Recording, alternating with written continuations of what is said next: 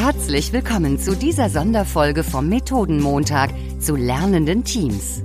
Und los geht's mit euren Gastgebern Florian und Jan. Hallo lieber Jan.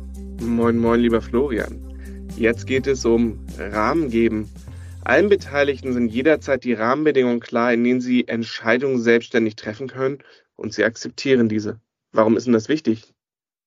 Ja, ich rede da sehr gerne von den Tanzbereichen, die wir alle so haben und die wir alle so brauchen, dass wir wirklich wissen, was ist denn der Rahmen, in dem wir uns frei entfalten können, in dem wir freie Entscheidungen treffen können ähm, und in dem wir eine gewisse Verantwortung übernehmen können. Das Gute ist, wenn das geklärt ist, gibt uns das immer eine Sicherheit in der Zusammenarbeit, weil ich weiß, in meinem Tanzbereich bin ich autonom und immer wenn ich Gefahr laufe, den zu überschreiten, dann muss ich mir nochmal ein Backup holen, beziehungsweise das Ganze nochmal challengen. Wenn ihr eine Methode dafür braucht, malt doch mal den Rahmen auf mit eurem Team. Also wo, in welche Richtung können wir uns alle bewegen als Team?